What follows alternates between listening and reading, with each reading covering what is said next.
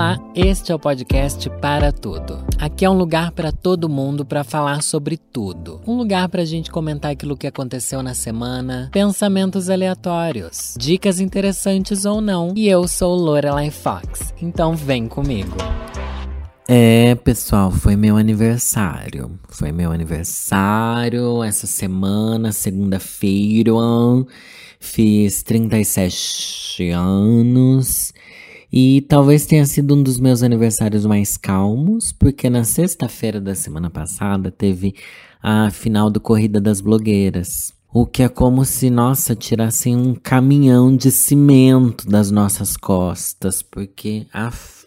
Nossa, toda a fase de Corrida das Blogueiras é muito mais caótico do que as pessoas pensam. Tudo vira um grande caos na internet à nossa volta, né? Entre os comentários sobre nossos julgamentos, entre os haters e lovers que aparecem do nada, o povo, enfim. É um spotlight que as pessoas querem tá brilhando ali. Sem contar todo o trabalho que dá para escolher looks e blá blá blá e resolver tudo, né? Ensaios e não sei o que. Quando chega ao fim, parece que tiram um caminhão das nossas costas e agora uma vontade de descansar. Só que daí é aquilo, minha mãe veio para assistir a final do Corrida das Blogueiras lá no teatro para 4 mil pessoas ao vivo. E foi, ai, foi muito fofo. Ela chegou toda feliz para mim depois assim, ai, tirei foto com a Bielo. Eu falei, nossa, sabe quem que é a Bielo? Como assim? Ah, eu sei quem é a Bielo. Porque minha mãe vê a Dia TV, eu acho. Mas não tenho certeza. Mas dela depois fala assim: ai, ah, também tirei foto com a Samira. Ai, tirei. E não sei o quê. Eu assim, meu Deus, mas a Samira Close, a Samira Close. Como você sabe quem é a Samira? Eu ainda acho que minha mãe só viu o povo tirando e quis tirar. Porque nós estávamos todos umas palhaças. Mas ela falou que tava assistindo a Samira, não sei o que. Talvez tenha sido porque a Samira foi na Live, né? Mas eu perguntei pra minha mãe, mãe, você sabe quem é Vanessa Camargo? Ela falou não, nem sabe quem é Yasmin Brunet. Faz sentido, talvez, porque tá mais próximo do nosso mundo. Mas enfim, é que minha mãe é o termômetro do, do, das pessoas serem conhecidas ou não. Minha mãe sabe quem é a Xuxa, quem é a Gretchen, mas não sabe quem é a Vanessa Lopes, sabe?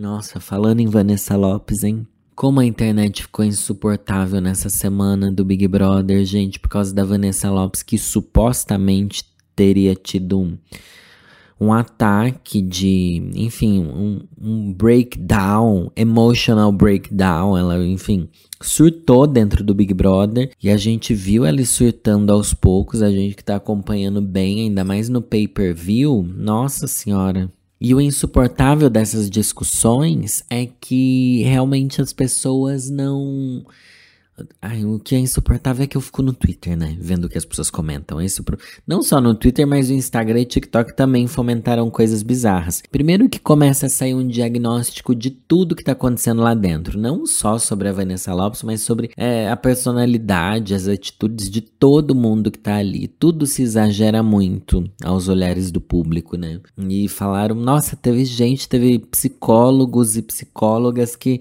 fizeram análises detalhadas de é, esquizofrenia e não sei o que. Eu pensei assim, gente, o povo perde a mão também, né? E 10 pessoas criticam quem faz esse tipo de análise, ao mesmo tempo que as pessoas querem que essas pessoas tenham um laudo pra gente julgar quem tá dentro do Big Brother. Enfim, começou a fase do Big Brother, vou começar a trazer comentários aqui quando eu achar que rende alguma coisa, se não, não. Ai, só sei que foi tudo bizarro, foi muito bad vibes.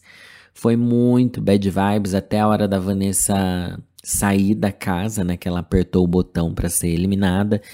Foi muito tosco e é, a sensação que eu tinha era que as pessoas estavam torcendo aqui fora para que ela realmente tivesse estivesse tendo um quadro absurdo de problema de saúde mental, sabe? Porque a, eu sinto que a engrenagem do Twitter se alimenta disso. Se alimenta e se alimenta bastante, né?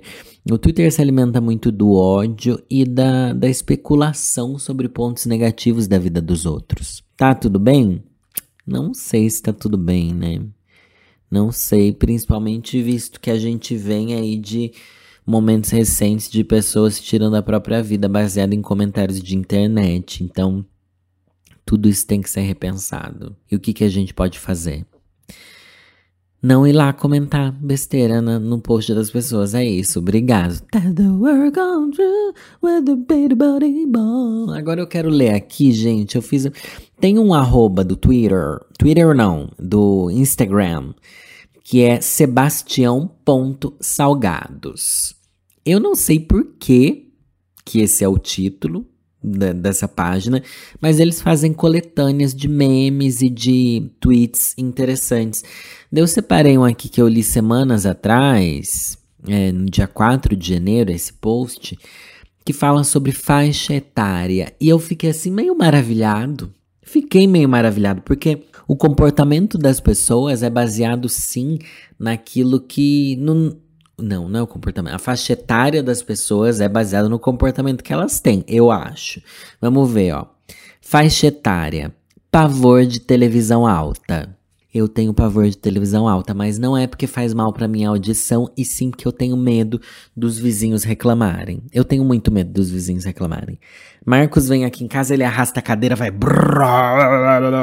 Coloca a televisão no último, ele coloca o soundbar, que eu tenho um soundbar, que eu peguei raiva do soundbar, porque é difícil controlar o. Difícil não, né? Eu é que peguei raiva mesmo, vai.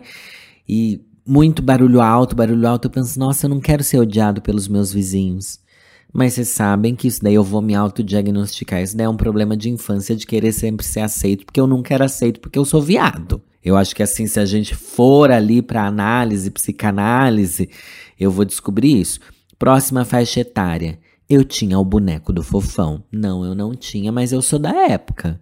Não tive nenhum boneco icônico. Eu acho que o único boneco icônico que eu tive foi aqueles Power Rangers que virava a cabeça. Sabe que você apertava o peito deles, ele pluk, pluk, virava assim, dava aquele mortalzinho de cabeça, aquilo era muito legal, achava divertidíssimo. Óbvio que o que eu tive, eu acho que eu tive a Ranger amarela e o azul, eu acho, era comprado na feira, né? Esses dias estava lembrando das barraquinhas de brinquedo de feira. Ainda existem barracas de brinquedo na feira, porque Dali vieram meus brinquedos mais legais de quando eu era criança, tá? Esse do Power Rangers. Eu lembro que eu tive um Homem-Aranha da feira também. Nossa, eu levava, né? É engraçado que hoje em dia a gente leva o celular para se entreter nos lugares. E vamos ser bem sinceros, é só para se entreter, né? Porque você não usa o celular nas coisas. Você nunca precisa de fazer uma ligação, né? Quando você tá andando por aí. Enfim, eu levava o brinquedinho. Que estranho, né? Eu lembro de eu levar o meu Homem-Aranha para vários lugares e tal, porque brincar é uma coisa que entrete, né? Que coisa estranha. Mas enfim, próxima faixa etária, chegar em qualquer estabelecimento já procurando lugar para sentar. Meu Deus, gente, eu fui esses dias lá na acho que é na Tokstok. Com o Marcos, a gente tava passeando, daí tem lá os sofás, né? Eu falei, ai, Marcos, vamos dar uma sentada nesse sofá. Não é só tipo, ai, balada tem que ter lugar para sentar. Não, lojas também tem que ter, gente. Lojas tem um lugar para sentar. Por que, tipo, o supermercado não tem? Né? É uma coisa assim. Shopping tem bastante lugar para sentar porque os maridos sentam enquanto a mulher faz a compra, já que o marido não consegue escolher uma calça, né? E ainda ficar reclamando de estar no shopping. Por que você não compra suas roupas então, infeliz? Vocês sabem que eu já levantei essa problematização, inclusive no áudios do mês, sobre maridos que não conseguem escolher as próprias roupas e precisam da opinião da mulher no provador. Isso daí é tão humilhante. Como é que eles querem se achar macho alfa ainda, né? Visto que eles têm esse tipo de comportamento. Próximo, faixa etária. Ligava 130 para saber a hora. Gente, eu não lembro o número que se ligava para saber a hora, mas eu lembro que eu já liguei. Só que eu liguei para saber a hora por motivos de, ai, é divertido saber a hora. E também tinha a ligação para você deve ter ainda, né? Para você programar despertador. Vocês já usaram isso? Nossa, eu usei muito isso na época que eu trabalhava. Meu Deus, eu acabei de lançar um na época que eu trabalhava como se o que eu fizesse agora não fosse trabalho, corroborando com a teoria de que todo mundo tem de que influenciador é uns vagabundo. Mas enfim, na época que eu tinha que acordar cedo para ir pra agência, Eu lembro que várias vezes eu colocava o, o telefone para despertar, que eu não tinha. Nossa, gente, celular foi uma coisa que chegou muito tarde na minha vida, viu? Smartphone, eu fui o último dos meus amigos. Eles insistiram, insistiram para eu ter um smartphone para ter o WhatsApp. Nossa, demorei muito. Tanto é que das blogueiras eu fui uma das últimas do meu ciclo a ter um iPhone também, né? E o público ficava me infernizando, me infernizando por causa disso. Vamos pro próximo, faixa etária. Vou bater uma foto. Meu Deus. Aliás, se parar pra pensar em foto de filme mesmo, bater quer dizer o quê? Né? O que quer dizer bater? Acho que tirar uma foto. Mas bater uma foto também é uma, uma frase icônica. Falei para vocês que eu voltei a usar minha. Como é que chama? Minha Cybershot, minha camerinha, que é das antigas mesmo, que tá até meio travadinha, mas gente, é tão legal. É tão legal. E agora eu vou mandar revelar essas fotos, hein? Vou mandar revelar, vem muito aí. Mas bater foto é uma coisa que eu acho que a gente pode. Vou voltar a falar, viu? Mesmo que seja foto de celular, vou bater foto. Faixa etária, fiz curso de datilografia. Puta que pariu, gente. Antes de eu dar play aqui, dar rec, rec, recording, né? Gravar aqui o podcast. Eu olhei pro meu MacBook que tá aqui do lado Juro, eu pensei, gente, devia existir tipo um curso de. Não de datilografia, né? Mas de.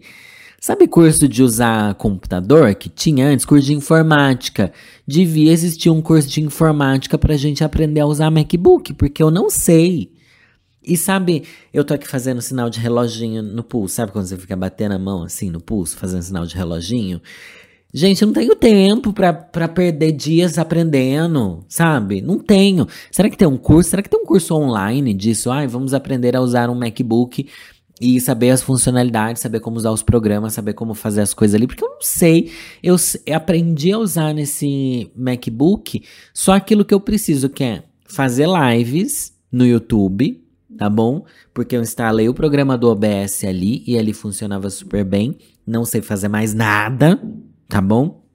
E sei subir vídeo, sei entrar na internet e tal, mas funcionalidades tipo coisas igual eu uso aqui no, no Windows, eu não sei usar nada. Eu não sei usar nada. Mas se a faixa etária é fazer curso de datilografia, esse que era o comentário inicial, meu irmão fez curso de datilografia e eu posso dizer, hoje em dia a gente acha que não precisa, mas quem fez digita tão bonito digita assim com velocidade, com beleza, com. Ai, sei lá. Máquina de escrever era uma coisa icônica, né? É muito icônico. Tanto é que os teclados gamers, teclados profissionais hoje em dia, eles têm ainda algo que lembra as máquinas de escrever, que é aquela teclona grossa que faz um clock quando você aperta elas. Ai, é muito gostoso. Quem já escreveu com máquina de escrever sabe a, a delícia que é. Faixa etária. Já fui em dois casamentos da mesma pessoa. Essa é boa, hein? Vocês já foram, gente? É que eu sou viado, né? Eu conheço o povo que não, não faz casamento quase, né? A maioria dos meus amigos são LGBTQIAPN+, e não tem muito isso de casamento, não. Já o Thiago, meu amigo que só tem amigo hétero, né? Ele vai em tanto casamento, certeza que ele já foi em dois casamentos da mesma pessoa. Eu tenho uma amiga que já foi casada, eu conheci ela, ela já era casada, mas dela descasou, casou com outro. Eu que maquiei ela pro casamento dela, inclusive. Mas duas, isso daqui, então talvez eu ainda não tenha chegado nessa faixa etária, né? Faixa etária. Para eu ver as fotos de viagem, eu tinha que mandar revelar, e algumas das poucas fotos queimavam. Ai, gente, foto queimar também, né? E hoje em dia a gente. Acho que queimar estragava, né? Que, queimar é o quê? Entrava luz a mais na, no rolo de filme, queimava a foto, não era isso? Eu acho que era isso o conceito. Mas esses dias eu ganhei de um recebidos aí uma máquina fo fotográfica com filme mesmo. E eu tô meio sem saber, ainda existe o lugar que revela? Tem que existir, né? Mas não sei o que eu vou fazer com ela, mas é muito chique. Faixa etária, já tomou Guaraná, tá aí. Meu Deus do céu, isso daqui desenterrou uma coisa da minha cabeça. Muito estranho. E como é estranho esse mundo que a gente tá vivendo agora que tem Fanta Guaraná? Gente, por que vocês fizeram isso com a gente, sabe? Fanta não é pra ser Guaraná, né? Ai, pelo amor de Deus, e Talbaína? É muito bom, quero fazer uma festinha com Talbaína e Tutupom. Ai, gente, podia fazer um meu open house aqui ser tipo uma festinha de de ano anos 80 assim, bolo e tal, acho que seria divertido. Faixa etária 23 horas, já quero estar tá em casa de banho tomado debaixo das cobertas. Essa faixa etária eu não cheguei, tá bom? Porque eu vou dormir 3, 4 da manhã. Mas ao mesmo tempo já quero estar tá em casa 23 horas. Ah, nem sempre, vai, vamos ser bem sinceros, nem sempre. E acho que isso daqui também levanta um outro ponto que eu vou comentar agora. Teve um tweet da arroba Vienne Impasse, Maria de Klerk, que ela falou assim: Não, vou, vou ter que ler mais a profundo. Ó, primeiro foi um tweet falando da Camila Azevedo, falando: Vocês precisam ir agora no Instagram do Chico Felite e ver os stories sobre geração Z no mercado de trabalho. Me agradeçam depois.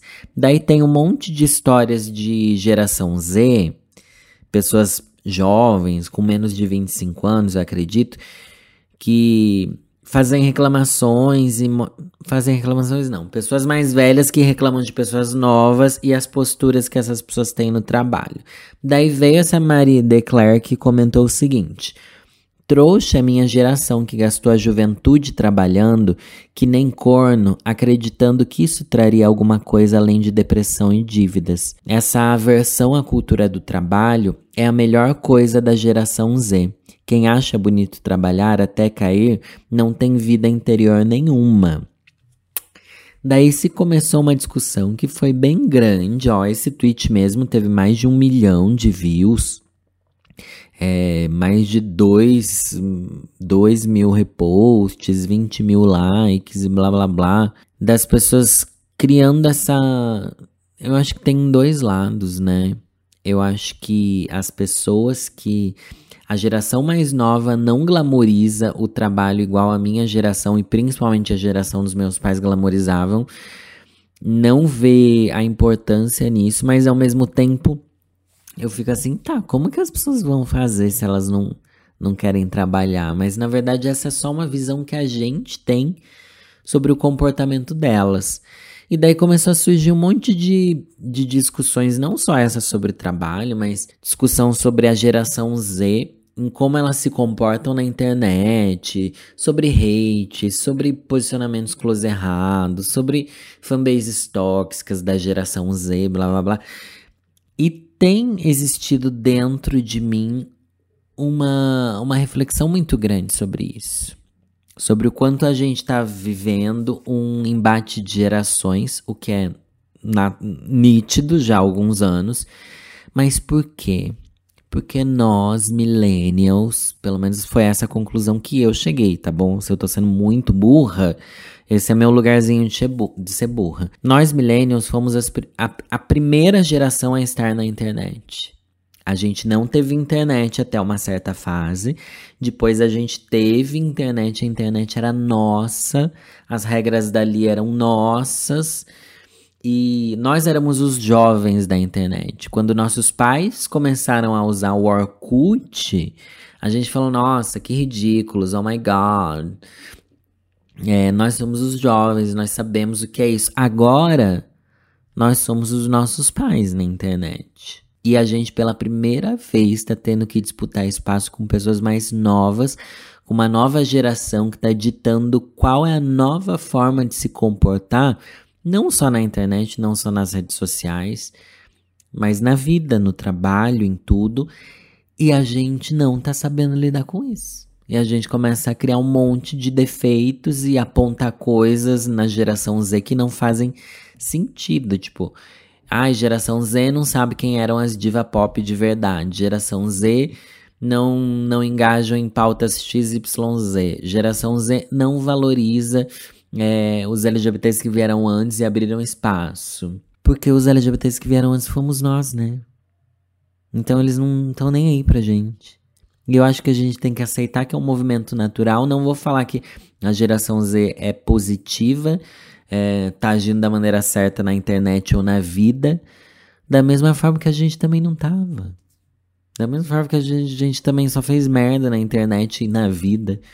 Eu acho que a glamorização que a gente tinha da, do trabalho, não sei do que lá, e que eu tenho muito isso ainda. Não glamorização, mas essa necessidade de precisar dar certo no trabalho, sabe? Eu acho que é uma coisa que talvez eles não tenham tanto.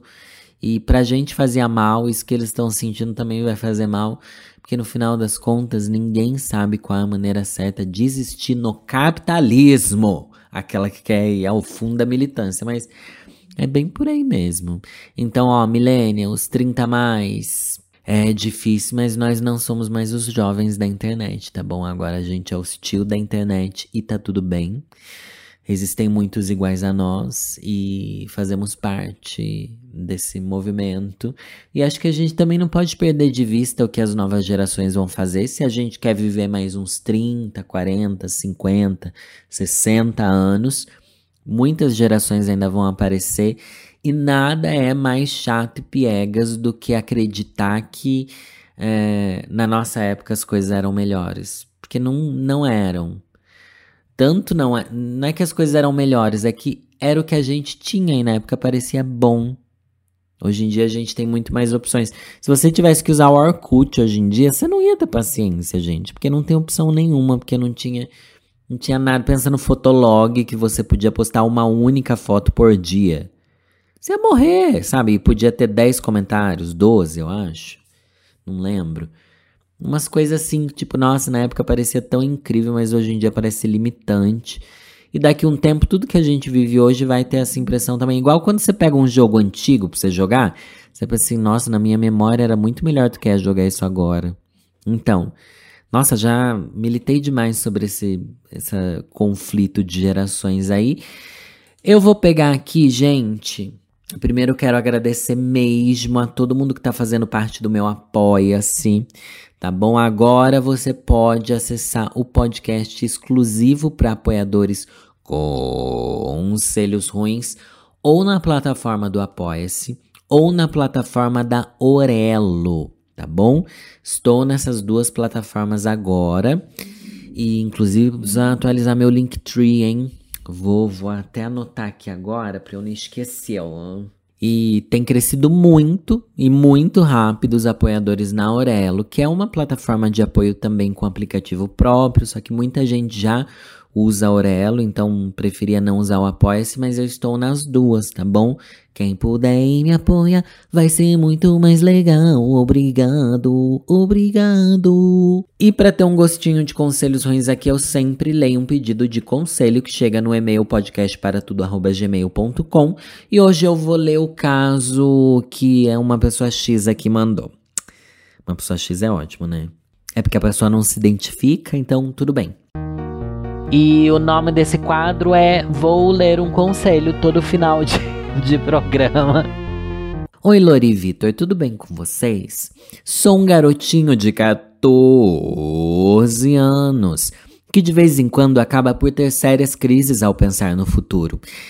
Ó, oh, eu ainda tenho essas crises, eu tenho 37 anos, tá bom?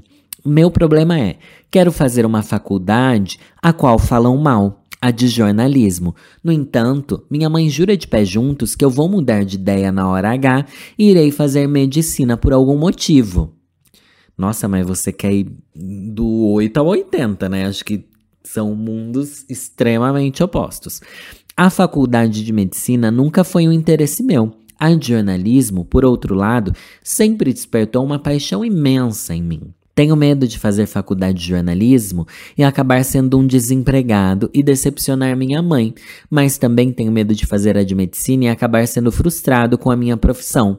Ó, você pode acabar desempregado tendo feito medicina também, tá? Não, isso daí meio que não existe. E essa parte de ai, decepcionar a minha mãe é um sentimento que a gente vai ter e não importa o que a gente faça, decepções vão acontecer. Você vai, eu já falei muito isso aqui.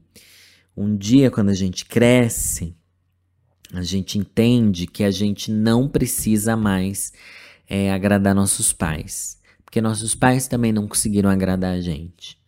Porque a gente é só ser humano e todo mundo erra. E as expectativas que ela tem dependem dela sabe? Ela criou as expectativas em você de que você vai fazer medicina, sabe? Ela criou isso, é uma decepção que ela criou para ela mesma. Não pegue para você esse fardo. Eu sei, é muito difícil. Eu também não sei lidar com 100% das coisas que eu sei que meus pais esperavam de mim. Ainda não consegui me livrar de todas as culpas, das decepções que eu posso ter causado, mas sempre humanizar meus pais é uma coisa que me coloca com o pé no chão. Tá bom? É uma coisa que faz eu pensar assim, tá tudo bem eu não ser o filho que eles esperavam, porque eu também queria que eles fizessem coisas que eles não fizeram, como pessoa, como pais, como, enfim, escolhas que eu queria que eles tivessem tomado outras, é, posicionamentos, enfim. É normal, tá? Isso não faz com que a gente ame menos eles ou eles amem menos a gente. Agora também é muito bizarro, né? Você precisa explicar para sua mãe assim: Mãe, você sabe que se eu for fazer medicina eu vou ter que fuçar num cadáver durante a faculdade? Deus me livre, gente. Eu acho que medicina é uma coisa muito de vocação da pessoa, né? Porque eu não teria estômago, sabe? Eu não teria. Se você tem vocação para pra, as áreas de. É, essas áreas, assim, de gente que, que é revolucionária, né? A louca. Jornalismo é revolucionário você provavelmente sua vocação é bem diferente da de um médico, né? Nossa, eu vejo meu amigo que fez umas biológicas assim. Ele não tem nojo de nada, sabe? Ele consegue lidar com pessoas doentes, ele. Nossa, ele, já... ele é aquele meu amigo que aconteceu a cena clássica de um dos nossos amigos estar tá vomitando um pedaço de carnes imenso de um churrasco que ele foi e tinha enchido a cara de droga, tá bom? E esse meu amigo não tem nojo de vômito, não tem nojo de nada, pegava, limpava tudo com uma toalha na mão. Eu assim, meu Deus, meu Deus, meu Deus. É uma vocação a você a nada te impressionar. Eu acho que medicina tem. Isso é muito admirável, né? Você vê um corpo aberto ali na sua mão. E claro que a gente não tá falando que você vai ser um cirurgião, nada disso, mas é algo que tem que passar pelos. Até as coisas mais simples, até um, alguém que é mais simples entre aspas, tá? Não menosprezando, mas não tão invasivo quanto um alguém que faz dermatologia, não sei o que lá. Eu acho extremamente nojento. Como é que essas pessoas têm coragem de espremer espinha na cara dos outros? Precisa de uma vocação. Entendeu? Não é assim, quero fazer. E sua mãe quer que você faça isso porque ela não entende onde as outras áreas podem te levar, tá bom? E tá tudo bem. Acho que você nem vai conseguir fazer ela entender. E deixa eu terminar de ler, né, o caso. Me ajuda, Lore. Sigo meu sonho mesmo com medo de ser um desempregado? Eu sei que esse perigo existe em todas as áreas, mas em jornalismo é uma chance muito alta. Ou curso uma faculdade que não é do meu interesse, mas que irá me trazer uma boa renda salarial. Sei que sou muito novinho, mas é o tipo de preocupação que já estou na idade de ter. Eu acho que sim, você está na idade de refletir muito sobre isso. E eu acredito que tá tudo bem ter essas dúvidas para sempre, tá? Não existe assim, ah, fiz jornalismo e é isso. Mas também, gente, eu acho que é aquilo. Agora glamorizando o trabalho. Falei, quem quer trabalhar, gente, tem que ir à luta. Você também, quando você entra na faculdade, igual quando eu entrei em publicidade, eu tinha uma ideia muito errada do que era publicidade, muito limitante. E eu sei que jornalismo as pessoas também entram com isso. Ah, ou eu vou apresentar jornal da TV, ou eu vou escrever revista, escrever jornal. Não. Você pode trabalhar desde, é, desde o mundo publicitário, você pode trabalhar como roteirista, você pode trabalhar em um milhão de coisas que vão muito além e vão e acabam entrando em muitas outras áreas pelo fato de você ter jornalismo. Eu lembro que a primeira vez que eu me deparei isso, com isso foi no meu estágio que eu trabalhava numa agência onde tinha um jornalista que trabalhava lá. Daí eu pensei, ué, mas uma agência de publicidade tem um jornalista por quê? Porque alguém precisa escrever as, os textos, as redações, os e-mails e tudo. E ele tava lá trabalhando numa agência de publicidade que era uma coisa que eu não imaginava, sabe? Mesma coisa para trabalhar com audiovisual, com roteiro. É, a, a Katia Kreutz, que fazia os roteiros de alguns vídeos meus, ela é formada em jornalismo ela tinha especialidade em cinema, então ela ajudava nos roteiros sobre filmes do meu canal, entendeu? Então acho que se você quer trabalhar mesmo, você precisa abrir seu leque, entendeu? Ok, pode ser que agora eu começando eu não vá conseguir ser o, o editor-chefe da revista Vogue, mas tem um milhão de coisas que a gente pode fazer, sabe? Uma coisa que me irrita por eu ser millennial, é gente que fala assim: ah, se não for do jeito que eu quero, eu não vou trabalhar. Gente, a vida não é do jeito que a gente quer. Nada é do jeito que a gente quer. E a gente vai ficar grudado sugando nossos pais até quando, né? Tenha isso em consciência. E outra coisa muito importante, tá, amigo? E se você se arrepender de jornalismo, qual o problema? E se você quiser ir pra medicina depois? Sabe? Você não vai estar tá morto. As pessoas pensam assim, não, mas daí eu terminei a faculdade. Já é o tempo perdido. Meu Deus, você vai terminar a faculdade com 21 anos. Sabe? 21 anos. Você pode fazer outra e outra e outra. Tem gente entrando na faculdade com 60 anos. Tem gente aprendendo a ler com 60 anos. E a beleza da vida tá nisso aí, gente. E ó. É... Ai, mas é muito fácil falar, não sei o que lá, não sei o que lá. E eu tenho exemplos de amigas, amigas mulheres mãe, solo, próxima a mim, próxima mesmo, de best friends desde, desde o colegial, desde que eu era adolescente, que se formaram aos trancos e barrancos e blá blá blá, e mudaram de vida em momentos em que achavam que não seria mais possível, sabe? Então eu acredito muito que, que a gente consegue sim. A gente tem que jogar energia lá em cima e ter pessoas que apoiem a gente também, mas a, a vida, gente, ela tem muitas possibilidades, eu acredito muito nisso. E se arrepender, se arrepender e mudar a trajetória é uma das coisas mais bonitas que a gente pode fazer, sabe? Porque é nosso livre-arbítrio. E a gente acredita que isso não é possível, mas isso é possível sim. Ainda mais para você que tem 14 anos. Você pode entrar na faculdade sim. Ai, mas vou ter gastado dinheiro. Ai, mais isso, mais aquilo. Mas você vai atrás de uma bolsa, você vai fazer um ProUni, você vai entrar numa faculdade pública, você vai trabalhar com uma coisa que te dê, dê dinheiro pra você conseguir pagar essa faculdade também. As coisas vão se arranjando, tá? Mas você tem que se jogar. Tem que se jogar aí pra cima que o mundo não espera, não. Vai dar tudo certo. E no final, esse caso que eu li aqui encaixa bastante com tudo que eu falei no podcast de hoje, né? Foi um podcast sobre o quê? Não sei. Só sei que a energia tá lá em cima. Gente, um beijo para vocês. E ó, bora lá. Entra lá na Aurelo. Entra pelo computador, tá? Para você fazer assinatura, você baixa o aplicativo, mas tem que entrar no. No. Como é que chama? Não pelo computador em si, mas tem que entrar pelo pelo site. Acho que é assim que fala. Enfim, eu vou explicar melhor. Depois eu coloco nos meus stories explicando como que é Sinorelo. Mas é bem facinho e é 10 reais. Igual o Apoia-se. Um beijo, gente. É nessa que eu vou, ó.